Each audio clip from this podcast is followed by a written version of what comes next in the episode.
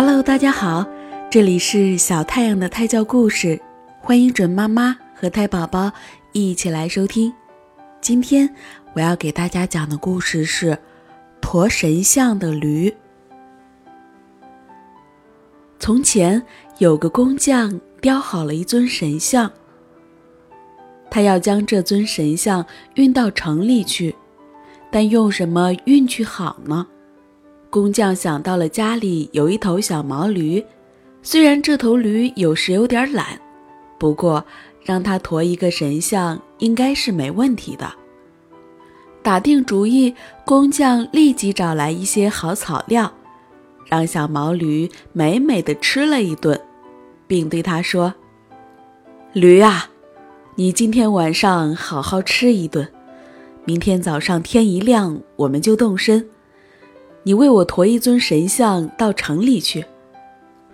小毛驴吃着好草料，心中非常高兴，马上愉快地回答说：“没问题，请您放心好了。”第二天天刚亮，工匠便牵着小毛驴，让它喝好吃饱，然后抬出神像，拍拍小毛驴，让它趴下，将神像捆在它的背上。赶着驴上路了，走着走着，路上的人多了起来。不一会儿，大路上便到处都是熙来攘往的人了。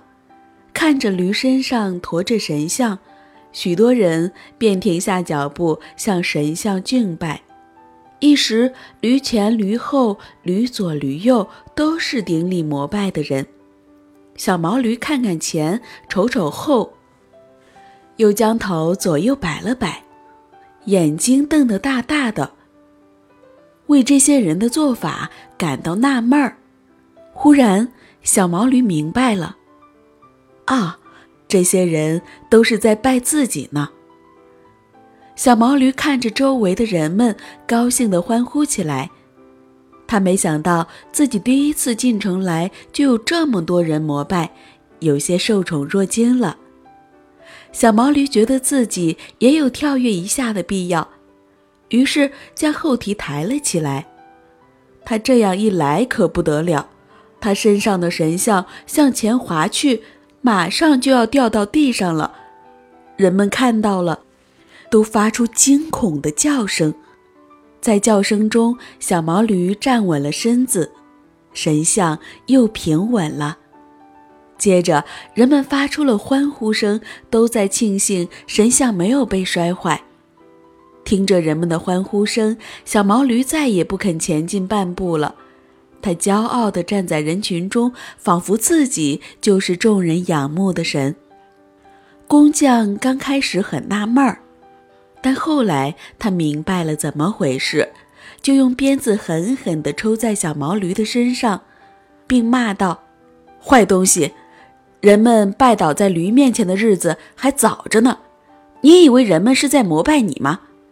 我告诉你吧，他们是在膜拜你背上的神像，你就不要再做梦了。好了，今天的故事讲完了，感谢大家的收听，欢迎明天晚上九点继续来收听小太阳的胎教故事。晚安，我的朋友们，晚安，我的小太阳。